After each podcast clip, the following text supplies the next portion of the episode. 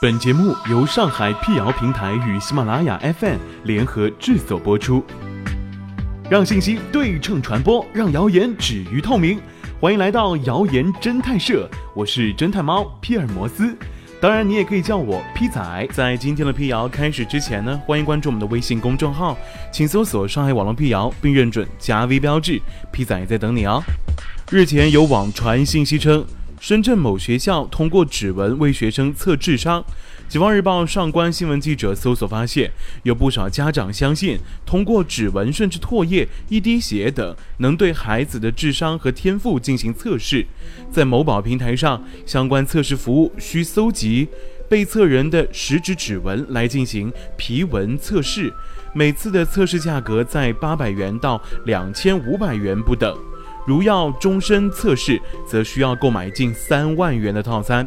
淘宝平台上一项名为“多元智能皮纹检测”的介绍称，系统通过食指指纹的采样分析，对指纹交叉对比，能科学系统地检测出被检测者的大脑发育、皮质层状态和大脑多元智能潜能，并根据此测试后天发展趋势、后天教育发展需求等。商家宣称，这项检测技术最早是一九九二年由美国加州大学遗传学教授 K. 弗里曼博士及其助手在哈佛大学霍华德加德纳博士的多元智能理论上综合出来的一套检测系统。指纹真的能够测出智商吗？记者调查发现，所谓的指纹能测智商，纯属伪科学。记者通过搜索发现，霍华德·加德纳确有其人。他是一位著名的心理学家和教育学家，在一九八三年提出过多元智能理论，并著有《智能的结构》一书。霍华德·加德纳的理论对传统智力测试的局限性提出批判。不过，当记者把搜索关键词变为美国加州大学遗传学教授 K. 弗里曼博士时，却发现根本没有这位教授的相关资料。从中国知网的搜索结果上来看，也没有任何 K 弗里曼的相关文章。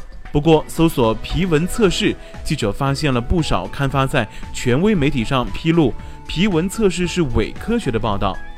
事实上，指纹测智商，无论从西医还是中医都说不过去。此前，时任中国遗传学会肤纹学研究协作组组长、上海交通大学医学院。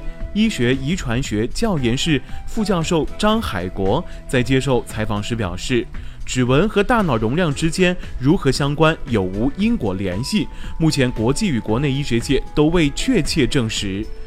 当前国内外没有任何一家正规的医学单位在做医学与智力相关的指纹测试，国内的一些测试系统都没有得到权威的专门的医学组织认定。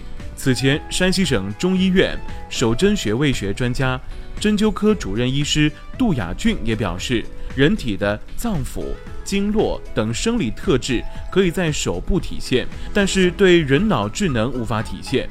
皮纹测试夸大了对手部的望诊功能。此外，皮纹测试的不靠谱也有极端的案例可以证明。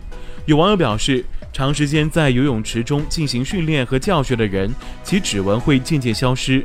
如游泳运动员孙杨透露，由于长时间训练，他的指纹模糊，逐渐消失。那么，这些有着特殊情况的人再去进行皮纹测试，其结果是不是只能是没智商、没天赋、没智能呢？这显然是不正确的。这个案例虽然看似极端，但也能从侧面反映出该测试不具备普适性和科学性。因此，指纹测智商不可信，家长们切勿盲目追捧了。